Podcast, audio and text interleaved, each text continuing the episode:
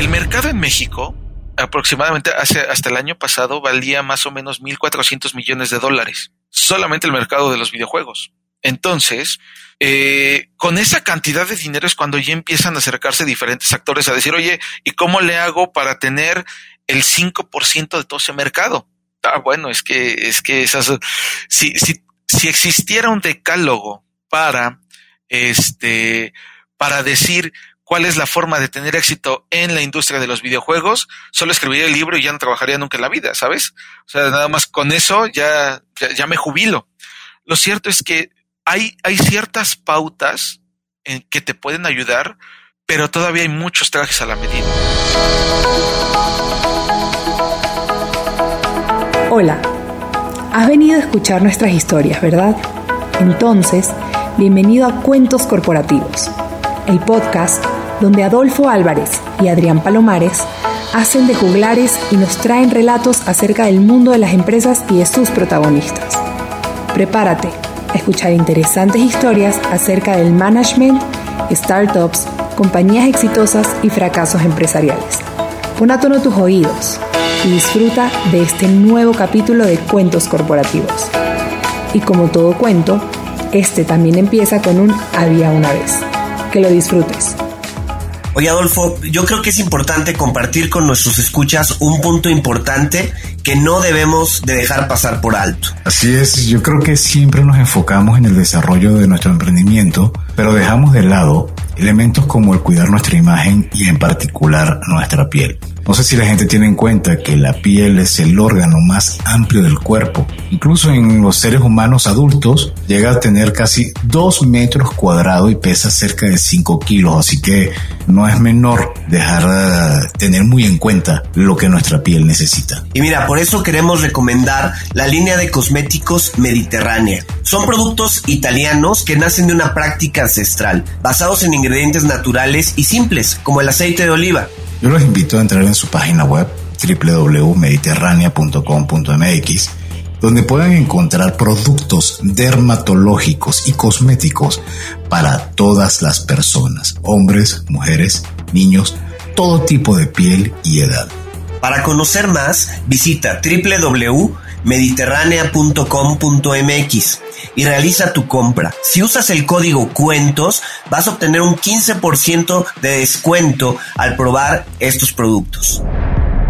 Hola a todos y bienvenidos a un nuevo episodio de Cuentos Corporativos. Somos Adolfo Álvarez y Adrián Palomares y nos sentimos muy contentos de que nos estén escuchando. Cuentos Corporativos es el podcast que relata la historia de mujeres y hombres que construyen, emprenden, innovan, se equivocan, fracasan y en la mayoría de los casos vuelven a comenzar.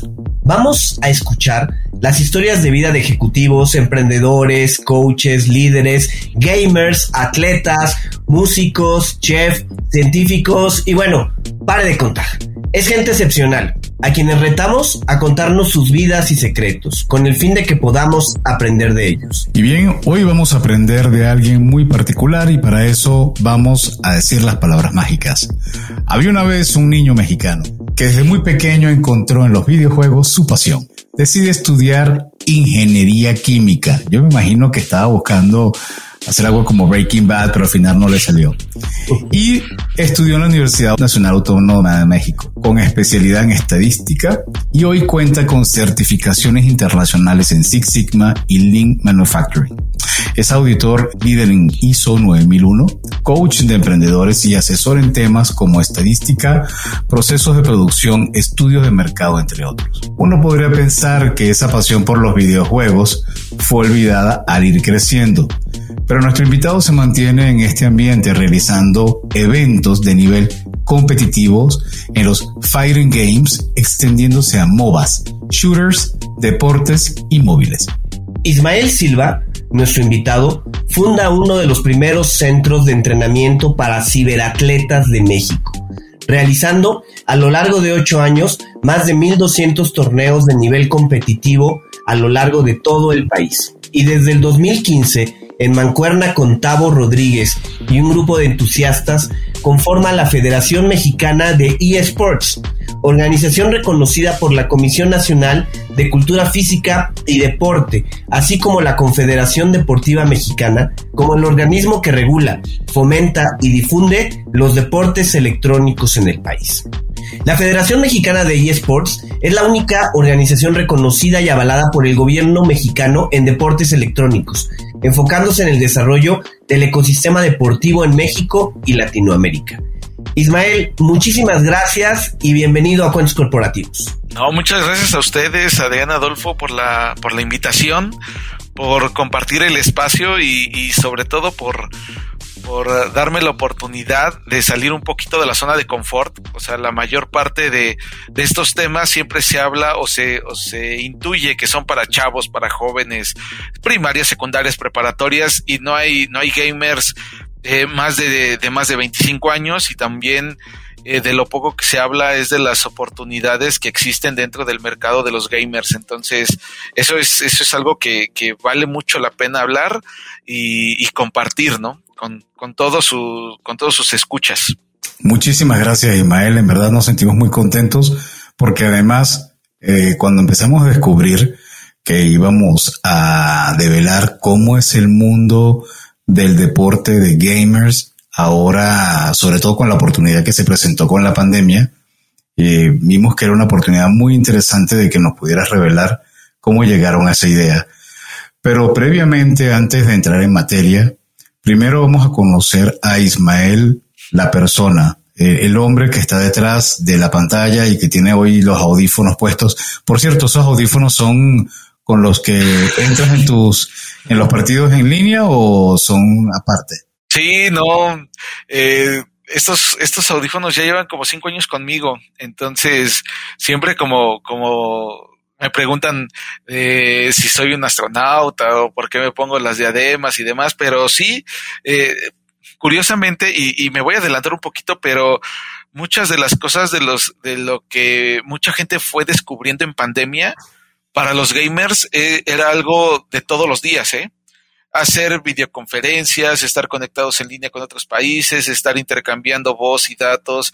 Eh. Las sillas. Sí, sí, sí, sí. Las sillas de los gamers son de alto nivel, o sea, son lo, lo mejor que hay para sentirse er, ergonómicamente correcto, ¿no? Sí, sí, sí, sí. La verdad es que eh, fue, ha sido un, un, desarrollo muy underground, muy debajo de la mesa, con muchos estigmas, muy atacado, a veces ignorado, eh, pero que en momentos como estos, en los que tristemente llega un escenario eh, complicado, sobre todo en el tema de salud, eh, se empiezan a, a, tomar o empiezan a, a, descubrir todas esas oportunidades que vinculan otros escenarios diferentes, como puede ser el de los gamers, como puede ser el de las producciones audiovisuales, como puede ser el mundo digital, donde pensaban que nada estaban o los frikis o los raros o, o era algo para perder el tiempo porque la porque el trabajo duro está en la oficina con corbata y zapatos y, y nadie pensaba que íbamos a estar en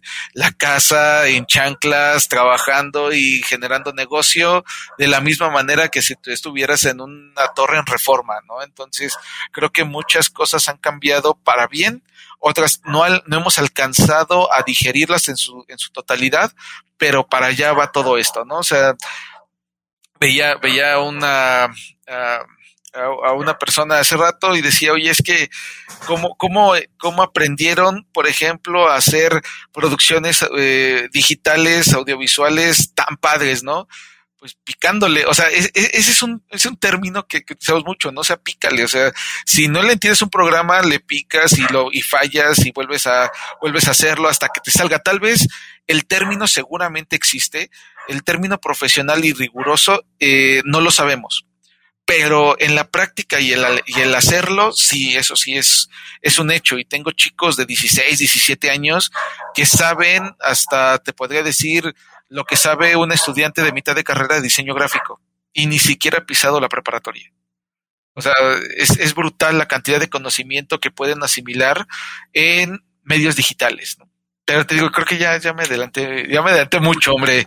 O sea, no sé, sí, ando revolucionado. Regresemos a nuestra pregunta, la pregunta de Adolfo. ¿Quién es Ismael Silva? Platícanos de tú. Híjole, es que, eh, bueno, ya lo dijeron, yo soy, yo soy ingeniero, ingeniero químico.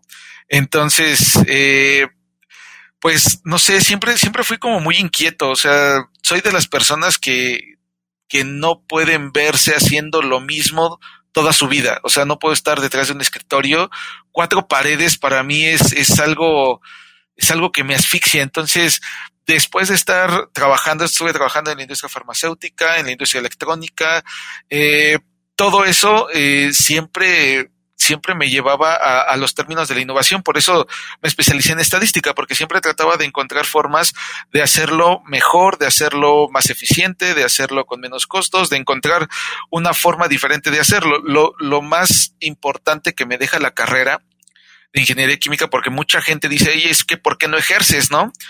Digo, la verdad es que he ejercido cada uno de los días de mi vida después de titularme. O sea, yo he ejercido lo que me enseñaron y lo que te enseñan en la carrera de ingeniería química en la UNAM, al ser una carrera científica, es a llegar al, a la frontera del conocimiento, a investigar y encontrar nuevas respuestas. Eso es para lo que te entrenan cinco años para lo que sea. O sea, tengo compañeros que se dedican a las ventas, que se dedican a la innovación, que son empresarios, que están en, en esquemas gubernamentales y todos tenemos ese ADN de buscar siempre la forma de hacerlo mejor, de hacerlo diferente. Y cuando alguien te dice o llegas al punto en el que la respuesta es no sé o no se puede, es en ese momento en donde te sale todo, todo lo que te enseñaron y empiezas a investigar, a desarrollar, a implementar, a probar y eso es lo que te lleva a generar nuevo conocimiento o nuevas técnicas de hacerlo. Entonces, después de estar todo eso, de hecho trabajaste en la PGR, en atención a víctimas y demás, eh, ya empiezo como, como a ver, eh, a ver una realidad que no había sido vista. Y es que creo que todo surge a partir de un amigo que tengo que se llama Miguel Ángel, pero lo conocemos como DC. Ah, porque igual voy a estar haciendo como esos paréntesis. Dentro de todo lo que involucra videojuegos, la verdad es que yo me llamo Ismael, eh, tal vez se llama Carlos, se llama Alejandro, se llama Mauro, pero dentro de todos lo conocen como Sai 10, como DC, como Krishna, como... ¿Cómo se conocen a ti? No, la verdad es que yo tengo un nombre que parece apodo, entonces para mí soy Ismael, hombre. O sea, no, no había mucho que inventarle, ¿sabes? Entonces, o sea, así me empezaron a conocer porque, vaya, o sea, yo tengo 35 años y soy a veces hasta grande dentro de toda la, de todo el movimiento de videojuegos o de todos mis amigos. Entonces, eh, con todos ellos, eh, empecé como a convivir y justamente este amigo DC, eh, un día llega y dice, oye, me voy a ir a Las Vegas. O sea, hay un, hay un torneo muy grande que es el Evolution eh, Championship eh, que se hace en Las Vegas o se hacía en Las Vegas. Y me dice, oye, es que yo quiero ir a competir. Él jugaba Ultimate Marvel vs. Capcom 3. Entonces dice, oye, yo quiero ir para allá, yo soy muy bueno. Este, y sabes qué, o sea, lo que me puedas ayudar a mí me sirve. Desde 50 pesos hasta ve a retar a mi casa, estoy rifando un Xbox. O sea, fue esa, fue esa ese primer golpe de realidad al ver que en cualquier deporte, en cualquier disciplina, en cualquier área del conocimiento, hay veces en las que el talento existe, pero falta apoyarlo por cliché que suene. Y a veces el falta apoyarlo no significa solamente reconocerlo, sino a veces también remangarte un poquito la camisa y empezar a sudar junto con ellos para tratar de, de, de descubrir algo que quién sabe si sea o no redituable, pero vale la pena hacerlo. Con él, eh, él se fue, se fue a Las Vegas, regresa y entonces dices que en México me cuesta mucho trabajo entrenar. Por ese momento ya nosotros eh, estábamos eh, tratando de, de, bueno, yo y otros amigos. Perdón, ¿eso fue en qué año, Ismael? Nada más para tener una referencia. Mira, eso fue como por el, como por el 2010, 2012 más o menos. Okay, eh, estamos en el año 2021. Sí, sí, sí, o sea, ya te imaginarás, o sea, ni, ni contabilizo los años porque yo me siento grande, ¿no? Me siento como, como, como aquel amigo que, que ya está a cinco pasos de llegar al quinto piso, entonces. Ah, nosotros. Sí, tal cual, eh, tal cual. No, ustedes están jóvenes, hombre. no, y, y, con él, o sea, ya, ya regresa y la verdad es que dentro, empezamos a descubrir todo lo que involucra los videojuegos competitivos y hay una gran diferencia entre decirle eSport o el videojuego competitivo, entre hablar de videojuegos y entre hablar como de toda una estrategia que, se llama, o, una estrategia gaming. Eh, la diferencia radica primeramente sobre la naturaleza misma de la, de la forma en la que lo juegas, porque el hablar de esports porque ya entrenas, ya, ya no solamente juegas, sino ahora tratas de mejorar. Nosotros antes, o sea, podemos ir a las, a las maquinitas de las tortillas y ahí te podías gastar eh, los 50 centavos que le quitabas tal vez un cuarto de kilo, te echabas tu maquinita para que tu mamá fuera por ti, pero la verdad es que lo único que pensabas era pasar un buen rato. Nunca pensabas en ganarle la máquina, ser mejor de la colonia, etcétera. Había gente que sí lo hacía y eso se convirtió en el eSport. Hablar de videojuegos justamente es esa parte de entretenimiento o de, o de ver de una manera lúdica todo lo que involucra un videojuego como tal. Sentarte una hora, media hora, disfrutar un juego porque quieres desestresarte y de esa manera puedes llevar a cabo cualquier otra actividad. Pero, perdón que te interrumpa, Ismael, pero no quiero dejar al, al público en ascuas. ¿Qué pasó? Con tu amigo que fue a Las Vegas. ¿Ganó o no ganó? Y eh, si ganó, ¿cuánto ganó? La primera vez que fue, no ganó porque justamente en México no había mucho equipo sobre el cual practicar. Eh, aquí entre nosotros hay una, hay, un, hay una frase muy importante. Dime en qué juegas y te digo quién eres. ¿Por qué razón? Tengo muchos papás y es que todo esto va con el contexto para que entiendan toda la historia. ¿no? Llegan muchos papás y dicen, oye, es que tengo a mi hijo que es bien, este, bien relajiento, este, no hace la tarea, es grosero, métele los 20 adjetivos que quieras a una mala conducta y, y, y, dicen, oye, pero es que dice que es muy bueno para el videojuego porque le gana a los primos, al sobrino, al vecino, a quien tú quieras. La primera pregunta es, eh, bueno, lo primero que te dicen es, yo soy muy bueno y le gano a todos. O sea, no importa de qué lado del mundo, o sea, soy el crack lo primero que dices es en qué juegas. Y te dicen, ah, es que yo tengo una pantalla de 48 pulgadas, curva, Full HD, metes la mano, la sacas casi con, con el vecino, lo saludas, te regresas, le robas leche, lo que quieras. Ese no es un jugador profesional. Esas televisiones o cualquier televisión tienen entre 10 y 15 milisegundos de lag. Para practicar profesionalmente videojuegos se utilizan monitores de 18 a 24 pulgadas de un milisegundo y solo hay como tres marcas en el mercado que pueden cumplir esas características. Entonces, si tú no dices, yo juego con un BenQ RL 24, cuando te dicen eso dices, ah, este, él sí sabe. Cuando te dicen yo juego en mi pantalla curva de 50 pulgadas, dices, no, bro, o sea, tú eres pan. O sea, tú, tú no cumples ese estándar. O sea, juegas 15 veces más lento que alguien que practica profesionalmente videojuegos. Y si no tenía ese equipo. Entonces lo trajimos, de hecho ni siquiera lo conseguimos en México, lo trajimos de Estados Unidos. Ya sabes, nos fuimos a Monterrey. De Monterrey agarramos un carro, nos fuimos a Texas, compramos nuestros monitores, nos regresamos eh, en carro y así lo dijimos. Estuvo practicando y el siguiente año se va DC, se va Fruitsy, porque era otro jugador también de Marvel. Se van a Las Vegas. Quedan en cuarto y quinto lugar mundial en Las Vegas. O sea, habías poco más de 400 personas de todo el mundo, japoneses, chinos, coreanos, americanos, canadienses, europeos, todo el mundo va al Evo. Regresan a México, o sea, cuando se van a Estados Unidos, la verdad es que se van con el pasaje pensando que se van a echar los money match al final de cada partida, o sea que es, eh, yo juego contra Adrián, vamos a apostar un dólar, órale pues, le gano el dólar. Esa es la manera en la que se sostenían o se sostienen muchos todavía, en la que si no ganas no comes. Entonces, si no comes, pues friégate. Se van a cuartos donde hay 10, 15 personas a dormir o a medio dormir, porque la verdad es que vas más por puro corazón que por ganas o por posibilidades. Regresan a México mal comidos, mal dormidos, lo que sea, llegan con su medalla. En un streaming habían salido con su bandera de México, porque en ese momento son México, ¿sabes? O sea, cuando tú abres un videojuego, tal vez en, en, cualquier, en cualquier otro deporte, ya, ya mencionaron esa parte, en cualquier deporte tú no puedes llegar y decir, oye, es que este, yo voy a la carrera de los 10.000 mil metros planos, voy a Polonia y digo, oye, ¿qué crees? Yo soy mexicano, voy a jugar por mi país. Te van a decir, no, no, no, no, espérate, bro. O sea, hay un camino por el cual, o sea, te puedes echar las carreritas con tus amigos de la colonia, pero no es tan divertido. Aquí te puedes meter a un lobby de una sala de tu Xbox, de tu PlayStation, de cualquier juego, y en ese momento tienes la bandera de México al lado. Si en ese momento tú eres el protector de las tortas de tamal y de los chilaquiles y de la salsa verde ante todo el mundo, ¿sabes? Oye, a ver, una pregunta que, va muy relacionada con lo que estás diciendo. Sí.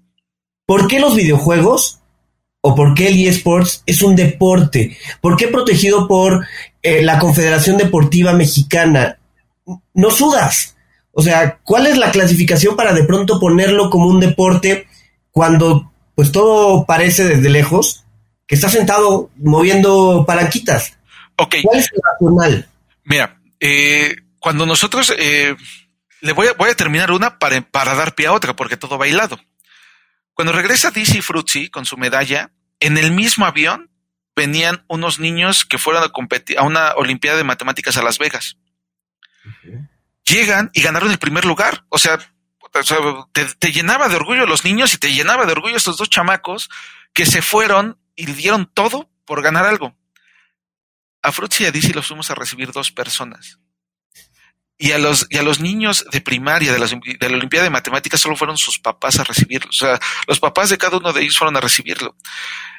Y la verdad es que, es que como país a veces no reconocemos a nuestros verdaderos talentos y nos vamos a veces por lo más comercial que existe. O sea, digo, todos los deportes me merecen un respeto enorme, pero muchos de ellos, o sea, todavía, todavía hace falta eh, desarrollarlos muchos más, mucho más, pero llegas a ver algo en donde juntan a 10 mil, 15 mil, 50 mil, 200 mil personas. Y estos, estos chavos que fueron los mejores del mundo en su, en su videojuego, solo dos personas. Ningún reflector, ningún agradecimiento, ninguna mención, nada. Pero tienen su medalla. Ahora, con eso, la verdad es que uno no es millonario ni es rico como para andar dando el dinero a todo el mundo. Y entonces empezamos a decir, oye, debería de haber alguna forma en la que ellos pudieran ser apoyados. O sea, los videojuegos en Corea ya existe un canal de televisión en donde solamente pasan videojuegos.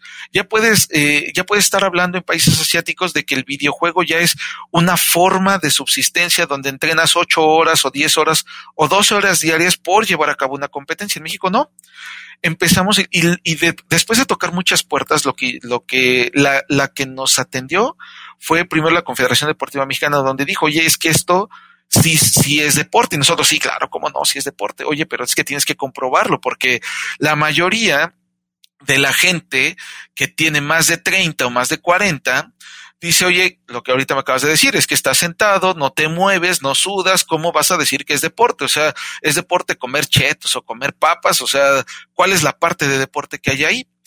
Los videojuegos están catalogados como un deporte mental como el dominó o el ajedrez.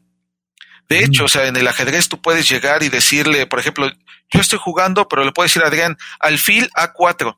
¿Quién está jugando? ¿Yo que le estoy dando la indicación o el que está moviendo la pieza?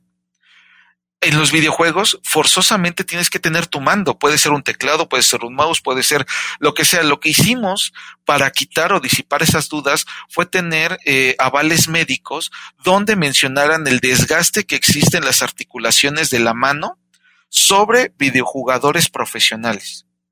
Entonces, tienen un desgaste, eh, tienen terapias para ello, o sea, tienen más o menos, eso es como una mezcla entre, por ejemplo, un pianista donde dices, bueno, es que cómo tocas si nada más estás moviendo los dedos. Lo mismo un videojugador, donde llevas una dieta, llevas un entrenamiento, llevas terapia para enfocar tus emociones hacia lo que necesites en ese momento. O sea, no te puedo decir que cuál es, porque a veces hay una partida en la que necesitas ser muy agresivo, en la que necesitas ser muy calmado, en la que necesitas canalizar, reconocer y enfocar cada una de las emociones que tienes hacia la partida para tener o no la victoria o que sea una mejor estrategia para conseguirla. Lo mismo pasa con los médicos. Y ahí entonces, a raíz de eso es que surge la Federación Mexicana de eSport y es cuando empiezan a televisar los juegos de incluso de los videojuegos de fútbol. Eh, es que ya empieza a ser, empieza a ser como un movimiento que se empieza a desbordar. Nosotros fuimos eh, los primeros que empezamos a tocar esa puerta, porque nuestra intención original era tener o llevar a otro nivel a todos estos deportistas, que ya sabíamos que existían dentro de muchísimos títulos. O sea, uno de los campeones mundiales de Pac-Man era mexicano. Este, llegamos y tenemos ahorita el mejor jugador del mundo en Super Smash Bros. Tenemos a los mejores jugadores de Ultimate Marvel contra Capcom 3. Tenemos a uno de los mejores equipos representantes en la TAM de League of Legends. O sea, sí existen. Lo que pasa es que no volteamos a verlo. Llega, llega el punto en el que empiezan a decir todo el mundo, oye, ¿dónde están los chavos? Desde muchas esferas. O sea, tú hablas de prensa, tú hablas de radio, hablas de televisión y dices, oye, ¿dónde están los chavos?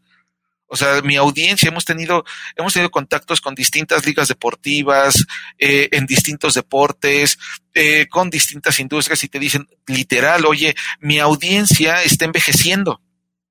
Ah, el aforo a los estadios es de personas de más de 40 años y siguen creciendo. Y lo que no vienen son chicos de 10, de 12, de ¿dónde están? Están en los videojuegos, hombre. O sea, una, una cosa es decir que están en los videojuegos y otra cosa es cuál es la práctica responsable del videojuego. Son dos cosas completamente distintas. Eh, que vaya, da para hablar y descoserse aquí muchísimo tiempo. Lo cierto es que teniendo una práctica responsable de los videojuegos, tanto en su nivel amateur como en su nivel profesional, puedes llegar a tener eh, muchas buenas características. O sea, de hecho, dentro de las ventajas que te genera es que te te permite tener un, una agilidad mental mucho más aguda con una con un reconocimiento mucho más rápido. Algunos eh, estudios mencionan que empiezas a mejorar la capacidad de atención en punto dos o punto tres segundos. En un choque de automóvil eso a veces significa vida o muerte. Entonces, eh, hay muchísimas más cosas buenas que cosas malas dentro de los videojuegos. En este momento hay muchos estigmas, o sea, ustedes, eh, ustedes son, son más grandes que yo sin, sin tener que decir que, que, que ya están en este, como nuestro amigo el mayor, pero lo cierto es que a mí también me tocó eso de, ¿quieres ser respetable? Debes usar trajes, zapatos, corbata, llegar a una oficina y portarte como un adulto, hombre. O sea, deja, deja tus playeras de los caballeros del zodiaco en la casa. Eh, si llevas algo de Naruto, eres un inmaduro. Si te gustan los cómics, los videojuegos, las caricaturas, oye, no tienes 12 años, ya crece, ¿no? Y lo cierto es que tiene cerca de 6 años que no uso zapatos. O sea, siempre he usado tenis. Siempre he llegado con mis playeras de Dragon Ball a juntas con grandes corporativos en telecomunicaciones, a grandes recintos del gobierno, inclusive, eh, bueno, la última, la única vez que, que, que he ido con zapatos y traje han sido dos veces y las tengo contadas. Una fue cuando fue el presidente este, Peña Nieto, cuando fue el Premio Nacional del Deporte, y la segunda con López Obrador. Fuera de eso, todo ha sido con tenis. O sea, digo, y eso es porque es un protocolo, ¿no? Entonces, o sea, todo, todo cambia cambia la manera en la que uno piensa, cambia la manera en la que uno ve las cosas, te enseñan a descubrir la, la, frontera del conocimiento y la frontera la descubrí y la vi con ellos. O sea, ¿a dónde iban a llegar todas las habilidades de estos chicos? O sea, estaban, estaban rompiéndole increíblemente en tecnología, en material audiovisual que antes podías pensar, oye, es que para hacer un programa como este necesitabas una cabina de audio, necesitabas un estudio, necesitabas un teleprompter, necesitabas un equipo, tres técnicos, etcétera. Ahora lo puedes hacer en la sala de tu casa y puede salir bastante bien. Las producciones cambian. Entonces, ¿cómo se empieza a monetizar eso? Ahora los videojugadores son cracks se pueden llegar, pueden llegar a tener con, contratos tan grandes como migrar de Twitch a Mixer por contratos millonarios y llevarte toda la audiencia. Estamos hablando de audiencias. Y háblanos de eso, háblanos de, de, de, de, cuánto estamos hablando a nivel de mercado, de, de, de, qué tamaño es el mercado mexicano. Incluso, a ver, a mí me gustaría saber, ¿se puede vivir en México de ser un gamer? No sé, platícanos un poco de esa parte. Um, ok, empiezo de lo macro a lo micro. En nivel macro, eh, hasta hace poco, o sea, te diré que hace tres, cuatro años, tal vez menos, todavía decían, ah, sí, los videojuegos, hombre, o sea, son, son esos otakus raros que están ahí en el centro, ahí por Bellas Artes, que van a la, a la Friki Plaza y se visten raro y, y no sé, ¿no? O sea, tienen el pelo pintado de rosa o traen su banda de Naruto y todos vamos corriendo, ¿no? El mercado en México aproximadamente hace, hasta el año pasado valía más o menos 1.400 millones de dólares. Solamente el mercado de los videojuegos. Entonces, eh, con esa cantidad de dinero es cuando ya empiezan a acercarse diferentes actores a decir, oye, ¿y cómo le hago para tener el 5% de todo ese mercado. Ah, bueno, es que, es que esas, si, si, si existiera un decálogo para, este, para decir cuál es la forma de tener éxito en la industria de los videojuegos, solo escribiría el libro y ya no trabajaría nunca en la vida, ¿sabes? O sea, nada más con eso ya, ya, me jubilo. Lo cierto es que hay, hay ciertas pautas en que te pueden ayudar, pero todavía hay muchos trajes a la medida. Y aquí es en donde viene la parte de las audiencias. Cuando me, cuando me preguntaban, ¿y dónde están los chavos? ¿No? O sea, si no van a los estadios, si no están, pues la verdad es que los jóvenes seguimos o siguen siendo jóvenes, ¿no? O sea, siguen yendo a fiestas. Bueno, ahorita no, por, por todo el tema de la pandemia, pero el joven sigue siendo joven. Pero he encontrado un mecanismo de interacción social diferente al que nos enseñaron o al que nosotros aprendimos. Se ha visto en medios digitales cuál es la manera en la que ellos están conviviendo. O sea, antes de pandemia nadie conocía o muy pocos conocían, salvo eh, Tec de Monterrey algunas universidades, lo que era Zoom. O sea, si le hubieras preguntado a alguien, oye, ¿te imaginas trabajar desde casa en videoconferencia? Te hubieran dicho, no, ¿por qué? Si la oficina es sagrada y etcétera. Lo cual sigue siendo una realidad. Pero, por ejemplo, hace más de cinco años ya nosotros usábamos Discord y nadie conoce Discord y le dicen, oye, ¿en dónde están? En un canal de Discord, en un canal de YouTube, ahora en redes sociales, Instagram, TikTok, etcétera. Ha venido a revolucionar todo eso. Entonces, cuando estamos hablando de cuál es el arrastre de las audiencias, es cuál es el número de impactos que tiene y cómo puedes vender campañas publicitarias, cómo puedes eh, promocionar productos. O sea, todavía todo esto empieza a vislumbrarse como un empuje enorme de audiencias que los convierte en influencers. Ahora, ¿Se puede vivir de los videojuegos? La respuesta es sí y no. Es complicada. Como creador de contenido y como figura que trata sobre videojuegos, sí hay un mercado muy bueno para ello.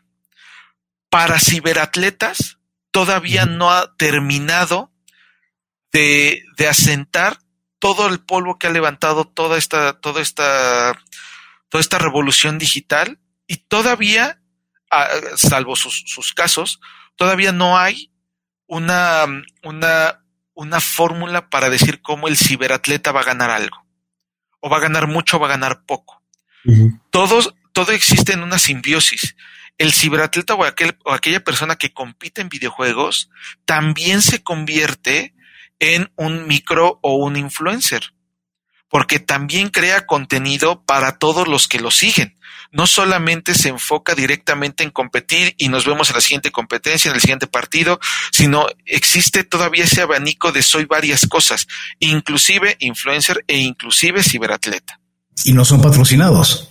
Sí hay patrocinio sobre ello, pero todavía no existe, mm, no existe eh, una, nuevamente, voy a hablar mucho de fórmulas, no existe una una, una fórmula adecuada para empezar a patrocinar a un atleta. Ha habido casos, ha habido casos, pero nuevamente, si tú tienes como marca, tú tienes 100 pesos y quieres vender mucho más, ¿a quién se lo das? O sea, tienes que hacer un análisis de la audiencia, tienes que segmentarla adecuadamente para decir, oye, yo lo que necesito, lo que me conviene es hablar con este influencer, hablar con este líder de opinión, hablar con este canal de YouTube, hablar, hablar con ellos para que pueda dar clic con la audiencia que yo quiero, que es mucho más orgánico que lanzarlo a la televisión.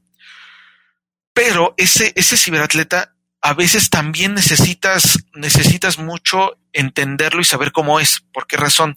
Conozco muchos que son cracks increíblemente buenos para sus juegos, pero no les sacas tres palabras de la boca son muy cerrados, son muy, eh, muy penosos, entonces dices, no, bro, o sea, si te subo a un, a un escenario donde tengas un estadio lleno, o sea, ¿qué, qué vas a hacer? O, o, me vas a decir, no, es que yo no como azúcar y capaz que es una empresa de dulces la que me está patrocinando, ¿sabes? O sea, también hay que conocer mucho a quién es el que, al que estoy tomando como estandarte de mi marca o de mi campaña para hacerlo. ¿Cuáles son los grandes clics que se están dando, que se dan dentro del mundo de los videojuegos? Obviamente todavía el mayor es el de patrocinios, por la audiencia que están manejando. No necesariamente significa que es la única manera de entrar, pero sí es una de las más grandes. Y hay que tener en cuenta muchos factores. Uno de ellos es qué título es el que se lleva con mi marca o con mi campaña o con mi mensaje o con mi cultura. Por ejemplo, si hablamos de materiales para niños, ya hablemos de eh, bebida con lactobacilos para infantes. Me encanta encontrar esas variantes. Y te va a decir, oye, yo quiero entrar al gaming porque ahí están todos los chavos y vamos a tener una buena interacción. Vale, ¿qué título? Empiezan a tener las grandes preguntas que pocas personas saben resolver. Si tú le preguntas a un jugador, lo más lo más común es que te hablen de su juego. Si tú le dices a alguien que juega FIFA, oye, ¿sobre qué hago mi campaña? Te va a decir FIFA. Si le dices al de League of Legends, League of Legends. Si le dices al de voleibol, te va a decir voleibol. ¿Por qué? Pues porque tiene un vínculo emocional que lo une a ese título. Diferente es si le hablas a otra persona y dices, a ver, ¿cuál es tu target? Cuál es tu, eh, cuál es el mensaje que quieres dar. Te recomiendo cuáles son tus valores. No te voy a recomendar un shooter probablemente, porque eso no va con la mecánica que tú llevas. No te voy a recomendar algo que te, tal vez tenga algún, uh, tenga malos comentarios sobre hipersexualización dentro de los títulos. Te voy a recomendar tal vez un juego de cartas, algo mucho más amigable, algo de construcción, algo que tenga mucha audiencia, pero probablemente no sea eh, tan violento o tan salvaje o tan etcétera. Y no han podido inventar algo, no se ha podido inventar algo en los canales naturales de los gamers. Por ejemplo, en Twitch no hay forma de hacer algún tipo de programa eh, que, que esté dirigido a, no sé, las Olimpiadas 2021 de los ciberatletas. O de fútbol o de... Y que eso esté patrocinado, incluso hasta que puedas cobrar una entrada. Eh, sí, pero es que tenemos también nuestras propias características. O sea, eh, te voy a empezar a hablar de distintos mercados y distintas características que tienen todos ellos. ¿eh? Y te hablo desde la experiencia. O sea, yo tengo más de 10 años metido en esto. He hecho más de 1500 torneos. O sea, experiencia para hablar de muchos títulos, si la tengo como para conocerlos. Y sé que se pueden dividir en tres grandes segmentos. Móviles, consolas y PC. Ahora, alguien te va a decir, oye, es que este, mi estrategia es que quiero aumentar mis ventas. De entrada te digo, no te vayas sobre móviles. ¿Por qué razón?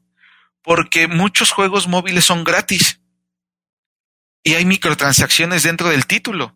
Entonces, si tú vas enfocado hacia ese, hacia ese público, hacia ese target, la mayoría de los que juegan móviles, y eso lo tenemos con data, ¿eh? o sea, hacemos nuestras propias encuestas y demás, estudios de mercado. Si tú te vas sobre ellos, difícilmente vas a tener una conversión de venta, porque ellos no están acostumbrados a comprar. Ellos están acostumbrados a que las cosas son gratis, porque mi juego es gratis. Mi celular no lo compré para jugarlo, me lo compraron o lo compré para llamar, para el WhatsApp, para la aplicación y además me sirve para jugar, pero no expresamente para eso. Quien tiene consola y computadora, o sea, de entrada quien compró un Play 4, se gastó por lo menos nueve mil pesos en comprarlo solo para jugar 1.600 pesos en su juego solo para jugar y si juega con pareja se compró su control de mil pesos solo para jugar. Entonces ya tienes a alguien que ha gastado o que ha desembolsado solo para jugar, por tanto entiende lo que es una venta asociada a videojuegos. Y ya no te digo de los de, de los de PC, porque ellos pueden pueden invertir hasta 80, 90 o 100 mil pesos en una computadora para que se vean los gráficos excelentes. Entonces, si tú le cobras una entrada a alguien que tiene una computadora, te va a decir, bueno, pues no hay tanto problema, porque ya están acostumbrados a rogar, pero si le cobras una entrada a alguien que sea de móvil, te va a decir, no, es que, ¿por qué? Si cuesta 10 pesos, ¿por qué no cuesta 5? Pero si cuesta 5, ¿qué te cuesta que, que, que cueste 2? Y si cuesta 2, ¿por qué no la regalas, hombre? Pues, ¿qué vas a ganar con 2? Es más, ¿por qué no tú pones toda la bolsa para que nosotros ganemos? O sea, hay que entender, o sea, ninguna de las dos es ni buena ni mala. Simplemente es entender cuál es la audiencia asociada a cada uno de los títulos. Oye Adrián, en estas conversaciones con diferentes emprendedores, uno se da cuenta del nivel de energía y concentración que le dedican a su proyecto, ¿cierto? Sí, la verdad es que a veces es impresionante, ¿no? Sabemos que los proyectos los llevan a situaciones de mucho estrés o dificultades para dormir. Pero bueno, ahora yo, yo sé que cada vez son más personas los que recurren a vitaminas y suplementos alimenticios para conseguir sus metas. De hecho, leía que en Estados Unidos 3 de cada 4 adultos toman suplementos alimenticios de forma habitual. Yo creo que en esto vale la pena que todos nuestros oyentes conozcan la propuesta de Mi Salud con Z es una startup mexicana que está revolucionando la forma de consumir vitaminas con un enfoque basado en la personalización. Entras a la web, haces un test, te van preguntando por tu edad, preocupaciones, hábitos, alimentación y con base a tus respuestas, ellos te recomiendan la combinación de vitaminas que más te puede ayudar. Si quieren conocer más y probarlo, los invitamos a visitar www.misaludconz.com, realizar el test y adquirir sus productos usando el código cuentos con el que van a obtener un 20% en su primera compra. Ahorren en sus suplementos y permitan que su cuerpo se sienta mucho mejor. Les invitamos a que entren a www.misalud.com y usen el código cuentos para un 20% de descuento y así tengan una mejor calidad de vida. Ismael, a ver entonces, ¿cuáles son los modelos de negocio que pueden existir en el mundo de los videojuegos? Si la parte de torneos a lo mejor no es viable para todos, ¿qué modelos podríamos compartir con la audiencia que existan? Mira, tenía, bueno, te, hablo desde, desde la experiencia que he tenido con, por ejemplo, muchos equipos muchos de ellos de, de, por ejemplo, algunos de béisbol, en donde llegaban y me preguntaban, oye, ¿tú conoces a tal agencia? Y te decía, pues no he trabajado, sí los conozco, pero no he trabajado con ellos. Es que me están ofreciendo un equipo de videojuegos y dice que les debo de, de que yo pague los, los costos de la gaming house y quién sabe qué, y es un negocio muy bueno. Primera, si no lo entienden, no se metan. ¿Por qué razón? hay diferentes eh, formas de entrar. La primera es metido sobre la parte de audiencia. Esto es, tú vas a entrar con un equipo de videojuego o, de, o de, jugadores, habla del título que quieras, Super Smash Bros., League of Legends, Overwatch, etcétera. Es bueno, siempre y cuando empieces a crecer la audiencia sobre tus redes sociales. O sea, la estrategia no netamente es competir sino es acrecentar los números que tú puedes comercializar. Si tú quieres estar sobre una competencia como tal, primero, esa todavía no es una, no es un modelo que se ha probado. Les voy a dar un ejemplo. Existía, existía una, un equipo que se llamaba en Estados Unidos que se llamaba EcoFox. EcoFox llegó a ser uno de los equipos más grandes, más ricos. O sea, tenían, eh, uno de los dueños era un cazatalentos de la NBA. O sea, dice pro es NBA, o sea, ya sabes lo que es cazar talentos, lo que es formar deportistas, lo que es crear estrellas. Por el mundo fueron fueron integrando a los mejores jugadores de muchos títulos. Tenían tenis personalizados, hacían tratos con marcas muy grandes y hace como dos años quebraron. ¿Por qué razón? Porque todavía no hay un modelo para decir, sobre una competencia rigurosa, va a existir una, un, un, retorno de inversión sobre lo que hago. O sea, es bien incierto. O sea, todavía si te quieres meter a formar un equipo profesional de videojuegos o ser un equipo o un team o lo que sea y te vas a ir a competir una liga, primero es un volado. O sea, no hay todavía una bolsa sumamente grande, salvo por ejemplo la bolsa más grande, eh, si mal no recuerdo, está por 20 millones de dólares y esa es sobre, híjole, se me fue el título, pero ahorita, ahorita regresa. Este, pero es, es, es un shooter y es de las bolsas más grandes. Y de ahí te empiezas a bajar, o sea, un equipo, un equipo profesional te va a estar costando mensualmente entre 30 y 50 mil pesos. Y vas a tardar entre uno y dos años para que amalgamen lo suficientemente bien para que empiecen a ganar premios de cuánto es los premios que estamos ganando o de cuánto es las bolsas en México que se están ganando, empiezan tal vez en los mil pesos, cinco mil pesos, treinta mil pesos, cien mil pesos, pero tú ya traes un déficit de cerca de seiscientos mil, setecientos mil pesos. O sea, todavía no hay suficientes competencias muy bien pagadas como para que haya 50 equipos que le estén metiendo a 30 mil pesos. Ahora, si eres una, una empresa muy grande, pues 30 mil pesos dices, bueno, pues no es nada, ¿no? O sea, eso es lo que me gasto en Uber a la semana, ¿no? Lo cierto es que yo no veo a nadie haciendo negocios diciendo le voy a meter a una bolsa sin fondo para ver si algo pega. Digo, habrá, habrá sus excepciones muy respetables como para que eso se haga, pero dentro de la competencia todavía no existe un modelo que lo haga. Sobre las audiencias, sí, eso sí es increíblemente bueno. O sea, estamos hablando de mundos completamente diferentes entre la competencia y la audiencia. Entonces, digamos que la recomendación para una empresa que esté pensando en la parte de videojuegos sería quizá no enfocarse en lo deportivo, en los atletas, sino enfocarse más en la parte de generación de contenido, de influencias, de todo este tipo de cosas para generar audiencia hacia su organización? Mira, más allá de atletas, o sea, no necesariamente es formar a la próxima Ana Gabriela Guevara, ¿no? Que siempre es redituable, sino en poner atención en, en la manera en la que se está llevando a cabo y a quién le preguntas. Si tú le preguntas a alguien, oye, este, es más, hay otro, hay otro ejemplo bastante bueno. Pueden llegar contigo y decir, oye, es que yo tengo el mejor jugador de dime el juego que quieras, el jugador de cartitas o de cartas. ¿Por qué no nos patrocinas? Y entonces vamos a tener tu logotipo en mi playera y te voy a mencionar en redes sociales y todavía nosotros los gamers crecimos sin una educación formal. O sea, todavía no hablamos el lenguaje marquetero que, que las empresas entienden. O sea, cuando dices, oye, sí, pero ¿qué target manejas? Eh, ¿Qué? ¿Dijiste? O sea, me siguen muchos ahí en, ahí en México. Eh, sí, pues, pero a ver, dime cuál es la escala de edades o segmentame tu mercado.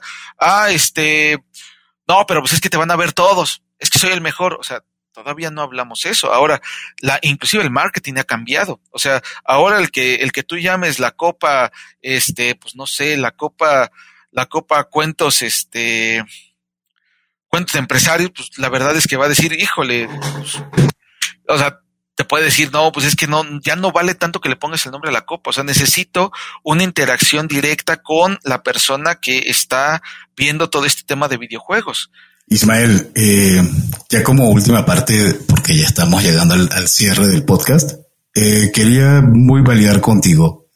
Entonces, una empresa o un atleta que quieran entrar en esta, en esta dinámica, tú, tú, tu consultoría, tu asesoría, tu recomendación, ¿cuál sería? Primera, que, que no se queden solo con una recomendación, sino que busquen múltiples recomendaciones para saber cuál es el mejor, el mejor enfoque que le puedan dar a su campaña. En México vemos más de 70 millones de gamers. Y, y por gamer es una persona que juega videojuegos. Si hablamos de ese volumen de gente, te van a decir, oye, ¿cómo le hago para llegar a 10 millones? O sea, esos 70 millones no juegan un solo título. No juegan en una sola plataforma, se dividen entre consolas, computadoras, móviles y se dividen de ahí entre N cantidad de juegos. O sea, llegar a 3 millones de personas para tu campaña puede ser fácil o difícil, depende cuál sea el giro que tengas y cuál sea eh, el título que esté disponible para ello. O sea, todo esto sigue siendo traje a la medida. Entonces, primero, asesoramiento profesional. O sea, les diría, si te están queriendo vender de entrada una idea rígida, no la compres. O sea, si te dicen, no, es que FIFA es lo mejor del mundo. No, bro. O sea, no va a ser eso. Si te dicen es que League of Legends, es que mi campeonato, mi torneo, no, bro.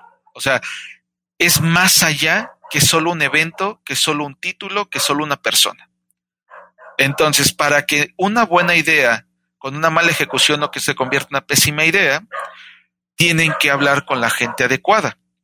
Ahora, tampoco es que haya muchas personas de esas en el México, ¿eh? o sea, yo te puedo contar con la palma de la mano las personas que te pueden asesorar en eso. Y digo, no es por hacerle comercio, porque tampoco las voy a mencionar, pero hay muchísima gente que te puede empezar a vender humo de sí, no te preocupes. Pues si toda la gente es pambolera, hombre, o sea, si, si, si les hablas del Cruz Azul, a favor o en contra, pero es fútbol.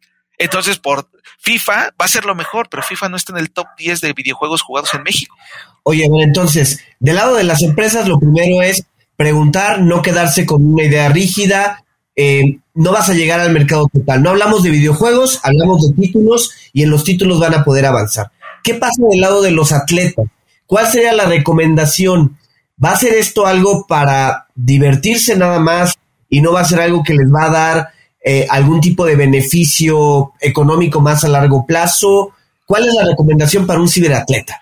primeramente que eh, desde nuestro trabajo y desde lo que estamos haciendo es primero hacer del, hacer del, del eSport una opción digna de vida.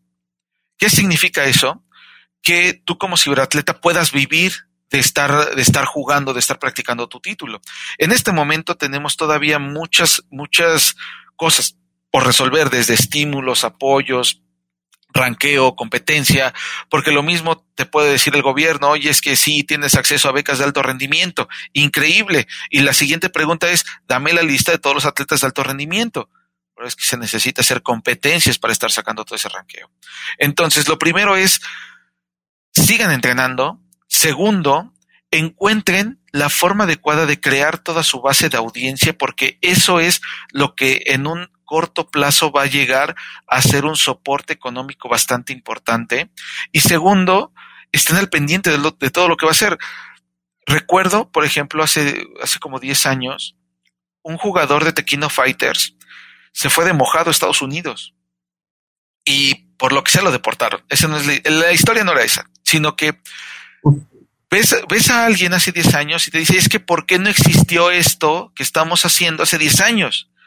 Pues sí, o sea, tal vez nos falta mucho por avanzar en muchos temas, desde regulación de videojuegos, regulaciones de competencia, estímulos, becas.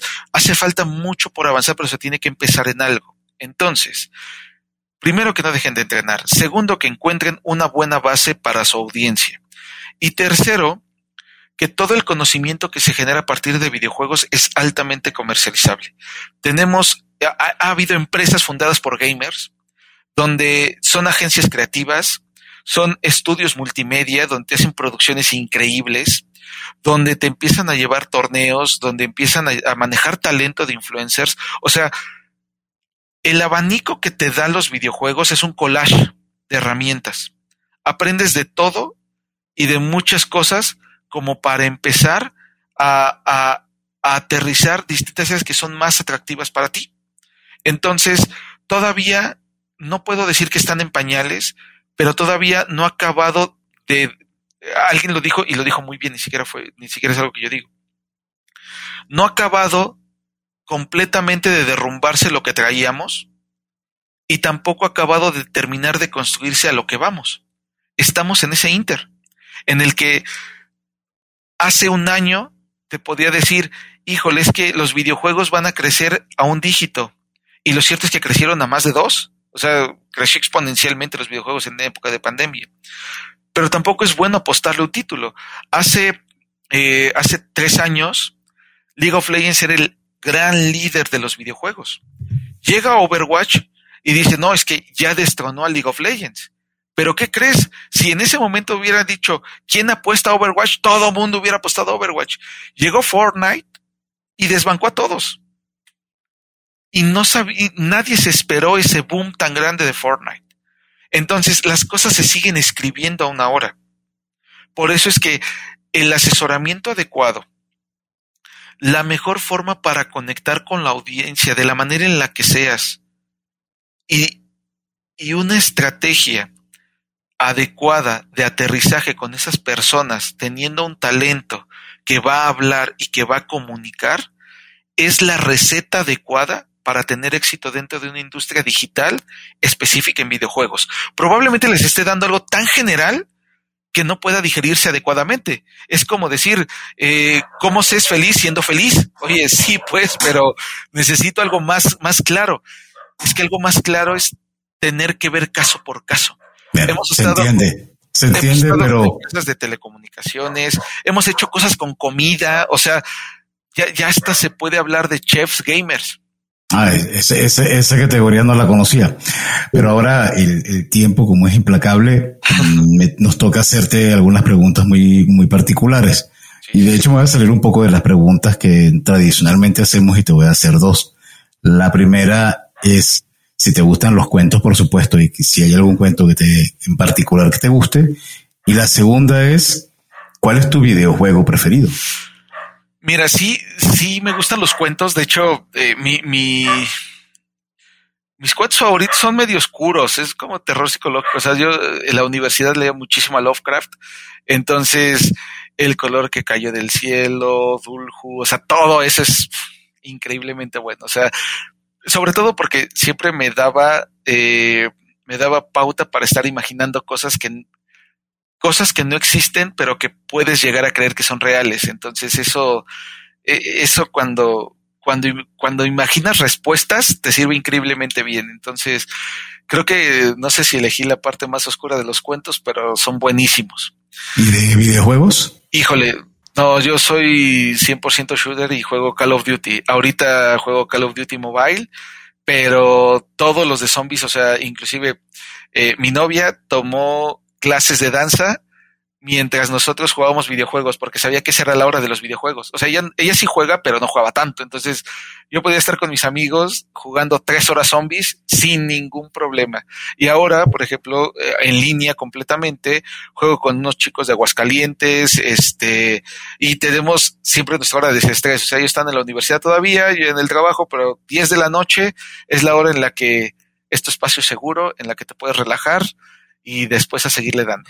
Oye, y en relación, a lo mejor la pregunta, la pregunta está un poco fuera de lugar, pero a ver, ¿hay algún libro que nos puedas recomendar relacionado con videojuegos o algo así o con emprendimiento en ese sentido? Mira, eh, todavía no, no he encontrado y de hecho sería una, una buena o una interesante apuesta el estar escribiendo biografía sobre eso.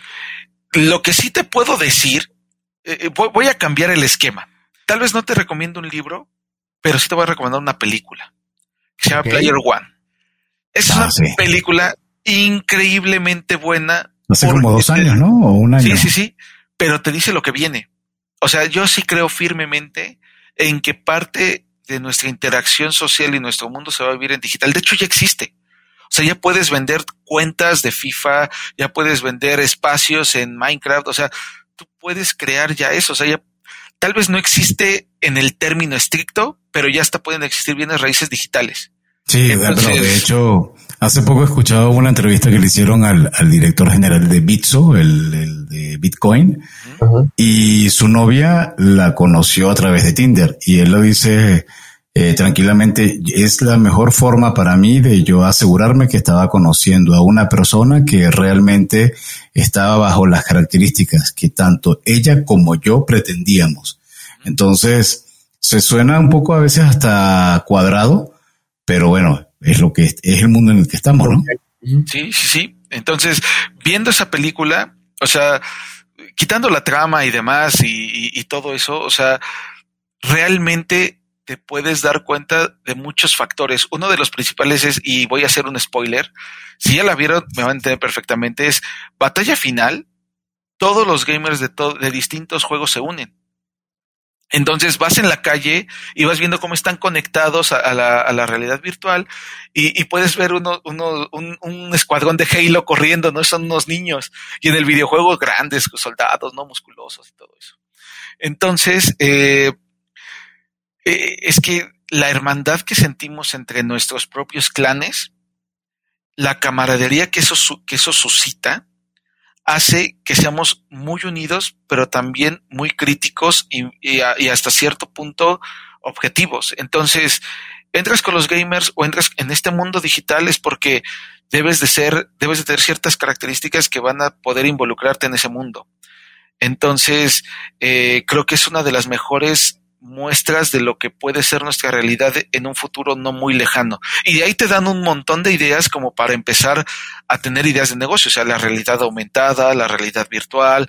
Ahorita eh, que hemos estado todo esto de Zoom y demás, estuve investigando con un amigo que, que los dos jugamos Clash Royale, eh, cómo hacer salas con VR eh, entonces ya existen esas salas y de verdad, o sea, yo tengo tantas, tantas, tantas ganas de que mis compañeros puedan comprar esos mismos lentes de Oculus para VR para que todos podamos estar trabajando en una sala virtual con un pizarrón, de la misma manera en la que estarías en una oficina, pero en un cuarto conectado con unos lentes. O sea, eso es fantástico. ¿Ya, viste, a Alice in Wonderland, eh, la nueva serie que está en Netflix? No, no la he visto. Vale la pena porque también este, creo que te vas a identificar. Eh, está muy, muy en esa onda.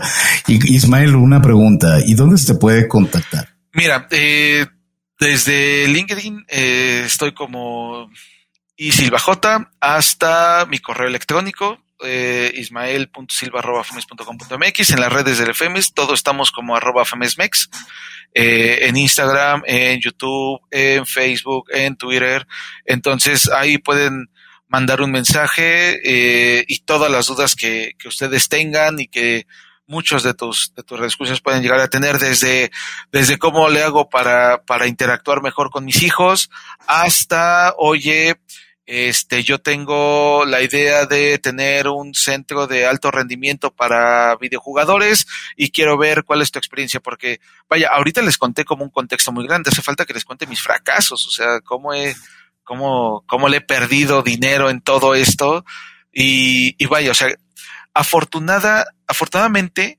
cada semana tengo una o dos llamadas con distintas personas que dicen, oye, es que yo quiero hacer esto. Y digo, mira, ese camino ya lo recorrí y lo que debes de cuidar es A, B y C. Oye, yo quiero tener, este, no sé, yo quiero hacer un videojuego. Ah, increíble. Lo que yo he visto es A, B, C, D, F, G y todo eso es lo que debes de cuidar. O sea, y probablemente, eh, tal vez no tenga la respuesta completa, pero seguramente entre tu buena idea y mi buena idea se puede generar una excelente idea. Entonces, creo que, creo que tenemos también una responsabilidad al estar en esta posición, y no hablo solamente como la FEMES, sino como el haber explorado nuevas formas de hacer un, de hacer un, un servicio un producto, de, de los que vienen atrás de nosotros, decirles cómo nos fue porque seguramente va, va a reventar todo este mercado increíblemente bien y ojalá que llegue a, influenciar a muchísima gente, tanto económica como deportivamente, y que, y que todos tengan eh, mayor conocimiento a partir de tus errores y tus aciertos. Muchísimas gracias, Ismael. La verdad es que ha sido una plática súper interesante. Eh, de verdad, muchas gracias por, por acompañarnos. Como comentamos en el principio, Ismael Silva es presidente de la Federación Mexicana de eSports. Y bueno, pues muchas gracias también a ustedes por escucharnos.